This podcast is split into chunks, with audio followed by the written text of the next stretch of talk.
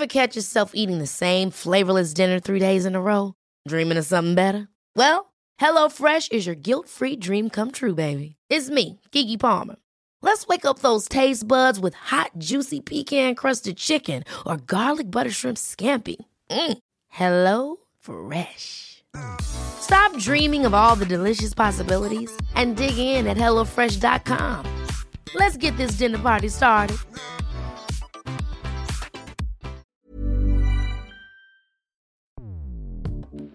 Escuchas. Escuchas. Escuchas un podcast de Dixo. Escuchas Bien Comer con Fernanda Alvarado.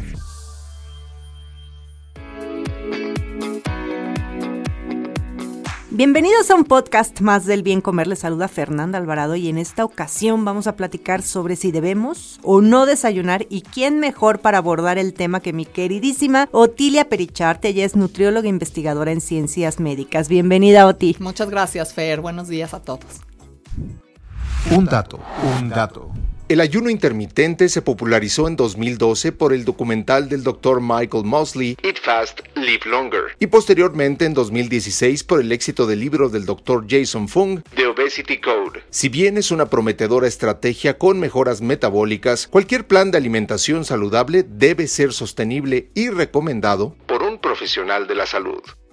Estamos acostumbrados a generalizar y encajonar como bueno o malo, ya sea un plan de alimentación, un alimento, y a raíz de que distintos medios de comunicación e influencers comenzaron a hablar sobre ayuno intermitente, ahora es el boom, ¿no? Y todo mundo quiere hacer así, ojo, la dieta del ayuno intermitente, ¿no? Y pues resulta que es una panacea, el mejor método para perder peso, en fin. Pero a ver, ¿por qué? Digo, aquí estoy como generalizando mucho, pero empecemos a decir como a qué se refieren con ayuno intermitente, Oti. Sí, bueno, es un tema súper interesante. Yo creo que a la población en general y a la, y a la comunidad también académica, médicos, eh, profesionales de la salud, pues nos llama mucho la atención porque sí se ve como una estrategia promisoria, ¿no? No es tanto una dieta, sino una estrategia, diría yo. El ayuno intermitente es justamente eh, la restricción restricción de energía bastante moderada, severa, que puede ser en días en algunos días de la semana comparado con comer normalmente en otros días de la semana o puede ser restringida en tiempo, que entonces tenemos este ayuno de un día comer normal libre y el otro día no comer nada, que ese es uno de los, el alternate fasting o, ayuno alternado, que es como muy severo y difícil de seguir, pero que se ha estudiado. Y luego de ahí se desarrolló un famoso modelo que es el 5-2, que son cinco días comer como libre y dos días de restricción severa, pero no nada, sino una restricción del 75%. O sea, solo comes como el 25% de lo que deberías De tus comer. calorías. Ajá. O sea, como 400 calorías por O sí, día. o sea, muy, muy bajo. Son dos días a la semana que no sean consecutivos y los otros cinco es libre.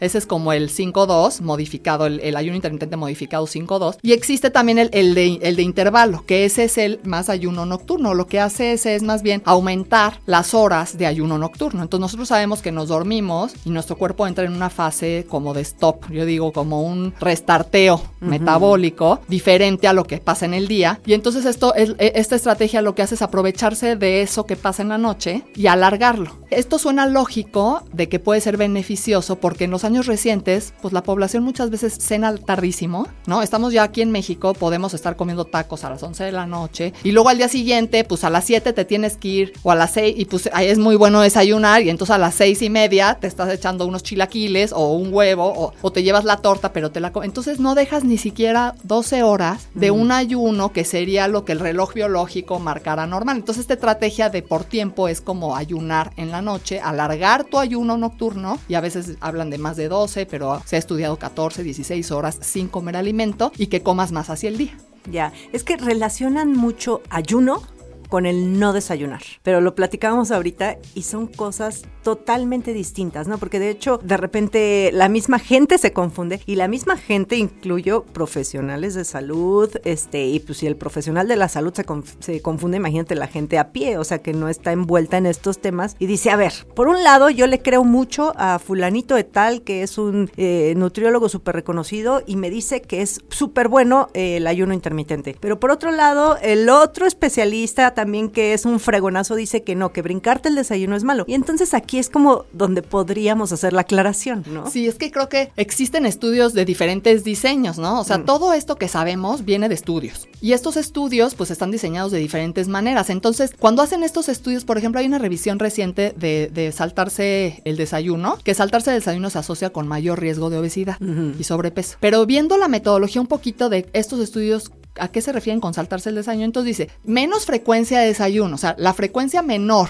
en estos sujetos contra una frecuencia mayor se asoció con más riesgo, lo cual no es lo mismo que comparar no desayunar que sí desayunar. Y también, qué, también qué desayunaron, ¿no? Y además, ¿qué desayunaron? Y ¿Cuánto además, desayunaron? Sí, y además, en ese sentido, eso es una forma de ver solo el desayuno, o sea, desayunar o no, y es más bien, parece protector sí tener más frecuencia de desayunar, pero no es necesariamente sí o no, o sea, no está estudiado así como sí desayunó o no desayunó, y eso comparé y ese tiene más riesgo, ¿no? Tal cual así no es. Y la otra parte, eso no tiene nada que ver, o no necesariamente, tiene que ver, pero no es necesariamente es lo mismo ayuno intermitente. Exacto. Porque el ayuno intermitente es dejar las horas seguidas de no consumir alimento. Entonces puede ser que tú te hayas saltado el desayuno, pero sí cenaste a las 12 de la noche y entonces el riesgo está, está sobre la sobre traslapado entre cené tardísimo y no hice este ayuno, o sea, no dejé mi ayuno nocturno de todas maneras. Aunque me salté el desayuno, sigo teniendo X horas, ¿no? Entonces depende. Depende. y yo creo que también va mucho de esto, eh, de este insistir también que, que hicieron mucho los nutriólogos cuando era él. No te puedes brincar el desayuno y así te levantes sin hambre y así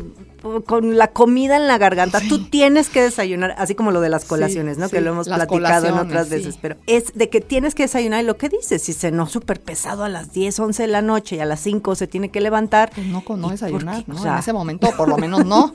Llámale almuerzo si quieres después, pero no sería lo más natural, ¿no? Yo creo que eso, eso que dices es muy, muy importante. También hemos dejado de, hacerle caso a estas señales de hambre, ¿no? Nos cuesta mucho trabajo darnos cuenta si realmente estamos comiendo con hambre o estamos comiendo porque es la hora, es lo que me toca o tengo que hacer tres comidas y dos colaciones, que es lo que en el mundo occidental se ha establecido como correcto y que los nutriólogos además hemos promovido por mucho tiempo, ¿no? A nosotros nos enseñaron en, la estudiada de que era de a fuerza colaciones y mientras más comas, más aceleras el metabolismo, cuando eso sí ya no es necesariamente cierto. O sea, no por comer más seguido aceleras el metabolismo. Y, y creo que lo del hambre es muy importante porque sí, no creo que es positivo. Con, lo, con la evidencia que tenemos ahorita y lo que lo que está viendo de promisorio de estas estrategias, creo que es sí cuestionarnos algunas de las cosas que hacemos como de rutina, que yo creo que no es lo más adecuado. O sea, yo creo que sí podríamos comer más hacia el día, más en señal de hambre, ¿no? Y, si tú dejas, yo ya lo he empezado a hacer. Yo digo, bueno, voy a respetar 12 horas.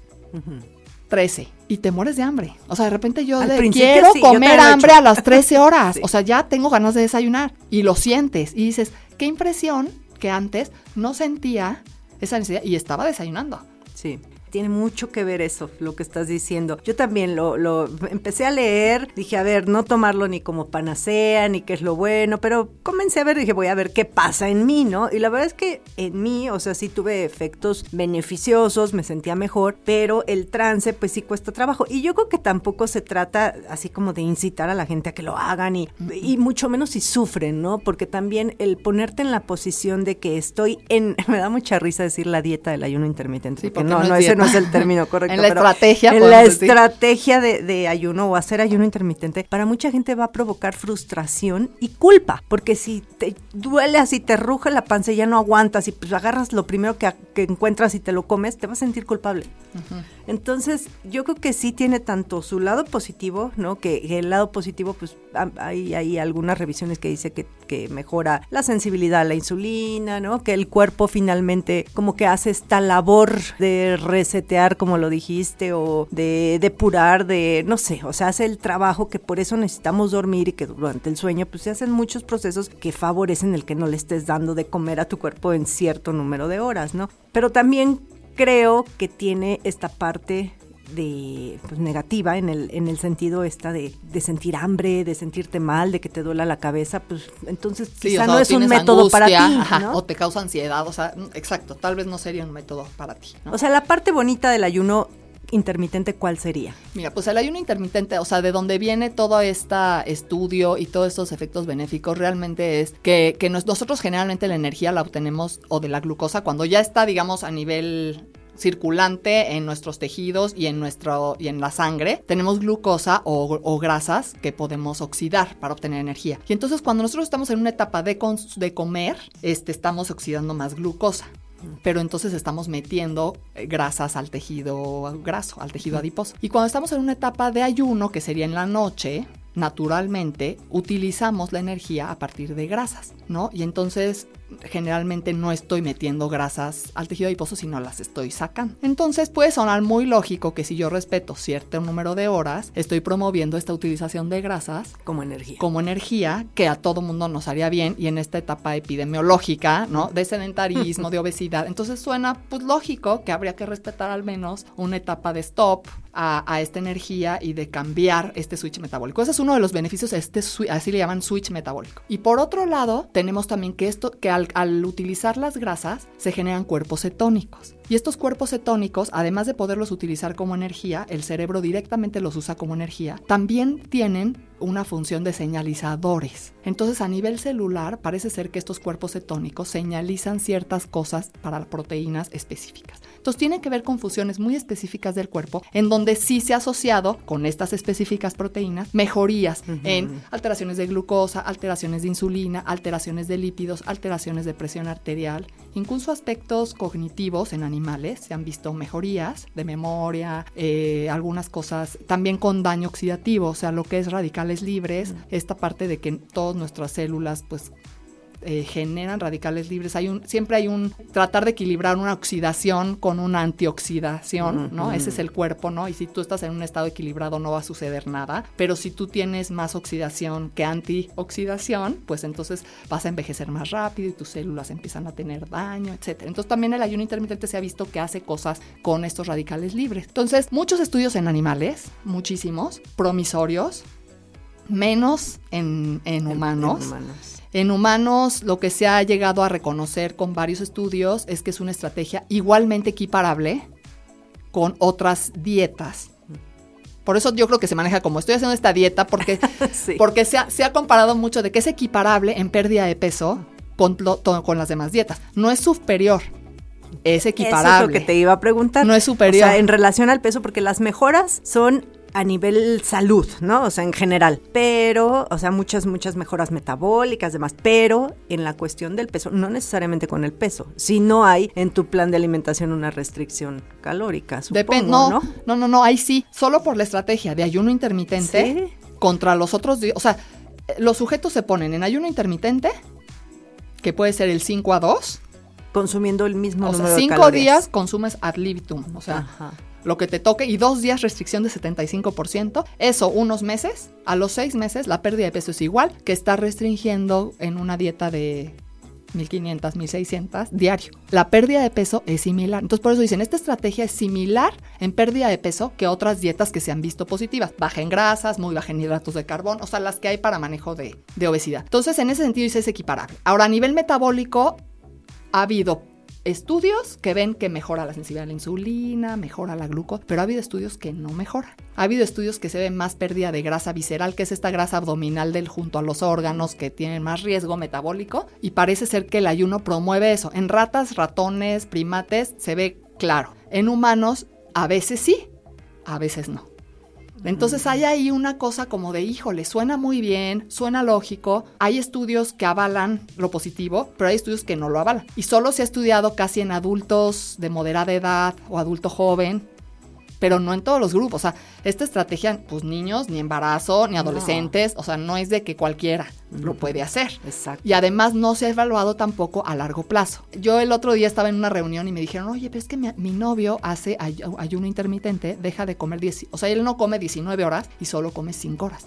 Wow. O sea, él hace 19, 5, está muy rudo y me dice, es deportista medio de alto rendimiento. Me dijo, y se siente increíble y ya lleva así año y cacho. Y le digo, si me preguntas, qué bueno que se siente increíble. Si me preguntas, es algo positivo, puede ser positivo, sí, pero no se sabe nada a largo plazo. No sé qué efectos pudiera tener. Entonces, un monitoreo, una vigilancia, o sea, es algo arriesgado. Pues que se yo preste diría. para un estudio. Sí, Es- o sea, es, es- algo arriesgado chavo. porque 19.5, Sí. más de, de un año y cacho, o sea, pues la verdad nadie te sabría decir cómo te va a ir con eso ni nada, ¿no? Porque sí está eh, exagerado. Es lo mismo que si hicieras un día sí y un día no de comer. Uno comes, otro no. Un día comes. ¿Cuánto tiempo puedes No, durar así? no es un plan sostenible, o sea, ¿Cuánto tiempo podrías durar un día sí y un día no sin comer? O sea, a menos que seas muy ermitaño y, y de ahí sí es más estrés. O sea, en estos rudos de un día no comer nada, o sea, sí los sujetos se sienten, o sea, sí han reportado ciertos efectos secundarios de, de ansiedad, de que me le costó trabajo, de que, o sea, porque eso está muy rudo. Entonces, yo me iría como, yo siempre digo, bueno, todo con moderación, ¿no? ¿Qué rescatar que nos sirva actualmente de eso? Yo rescato algo muy sencillo, respeta el ayuno nocturno. Sí. Eso a nadie le va a quitar tus nada. señales de hambre y tus saciedad. señales de hambre y saciedad. A nadie le va a quitar nada. Respeta 12 horas. No, y, y de Sin verdad comer que no cuesta nada. nada de trabajo. 12 si horas. cenas a las 7, la- es y más, vas a desayunar yo a las creo que hasta 7. 14, Y hasta Otilia, 14. yo 12, sí me andaba 14. echando 14. Pero empiezas con 12. O sea, alguien que le cueste mucho trabajo Sí, y que sí. lo vea muy difícil que empezar a 12. Pero si logras 12, 14, seguro vas a tener efectos positivos. Va a ser positivo para tu salud porque estamos en un ambiente sedentario, en un ambiente de mucha oxidación. Mm.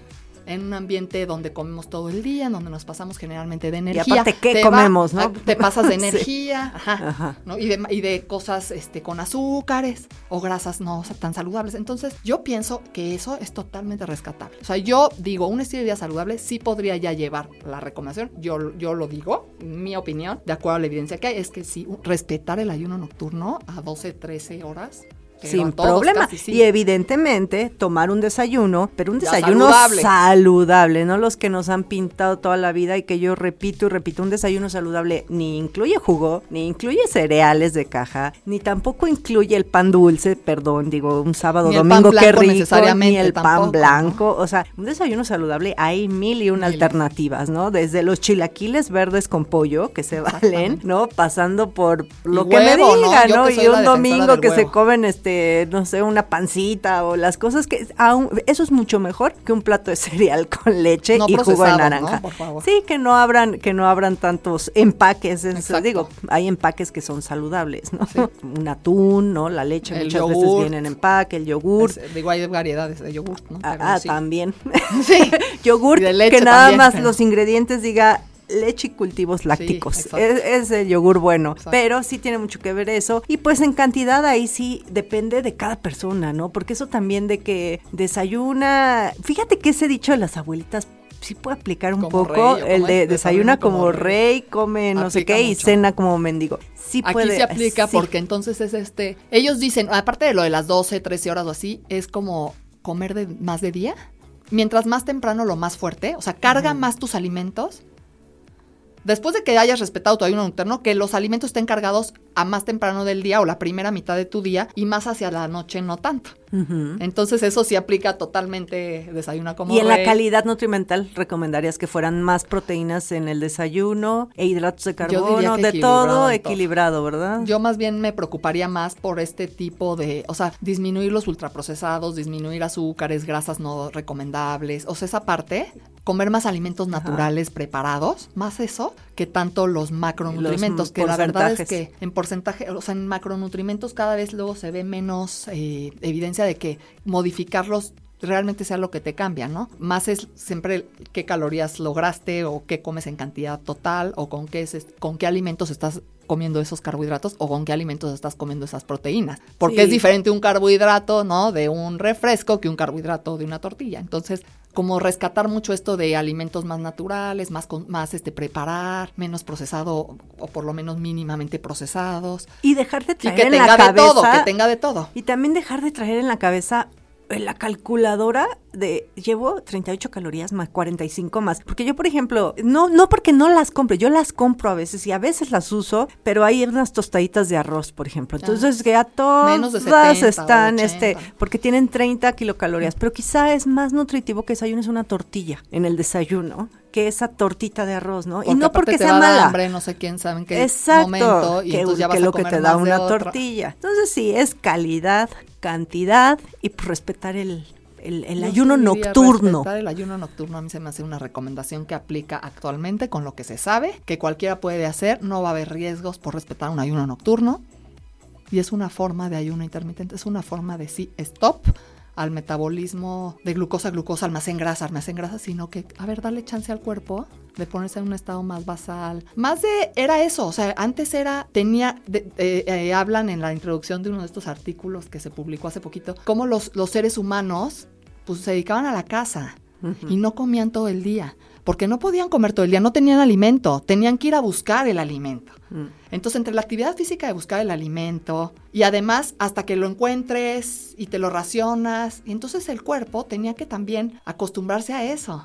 ¿No? Entonces, jalar de la grasa para sobrevivir. Entonces, estamos en una época en donde estamos al contrario meto, meto, meto, meto, meto cosas que se están convirtiendo en glucosa y en grasa, mm. almacén. Y entonces tendríamos también que irnos a esa época de un poco starvation o ¿no? de quedarnos un poquito sin aportes, porque, porque te hace como resiliente. Y eso también hablaba de beneficios en el ayuno intermitente. El ayuno intermitente lo que hace es como que el cuerpo resista más al estrés. Mm. Entonces someterlo a un poquito de estrés para que se haga resistente al estrés, al estrés oxidativo, al estrés de no comer que va a ser sí, lo tenemos muy consentido. sí, lo tenemos muy consentido. muy consentido y dándole comer a cada rato. Exacto. Oti, pues muy interesante el tema y ojalá que haya quedado claro que el promover, si algún profesional de la salud promueve el ayuno intermitente, no es que esté mal y el otro esté bien y que son cosas distintas. Una cosa es el desayuno, cómo desayunas y otra el tiempo que dejas sin alimento, el tiempo que dejas descansar a tu cuerpo de estarle dando y dando, ¿no? Si tienen dudas, ¿dónde te pueden encontrar? Ah, pues estoy en Twitter en arroba operichart. Operichart, ahí ando Otilia y yo estoy en Instagram y YouTube como Bien Comer.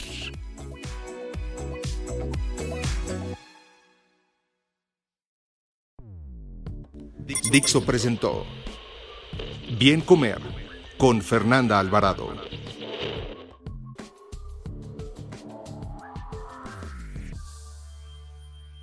Las opiniones expresadas en este programa no pretenden sustituir en ningún caso la asesoría especializada de un profesional. Tanto las conductoras como Dixo quedan exentos de responsabilidad por la manera en que utilizan la información aquí proporcionada. Todas las opiniones son a título personal.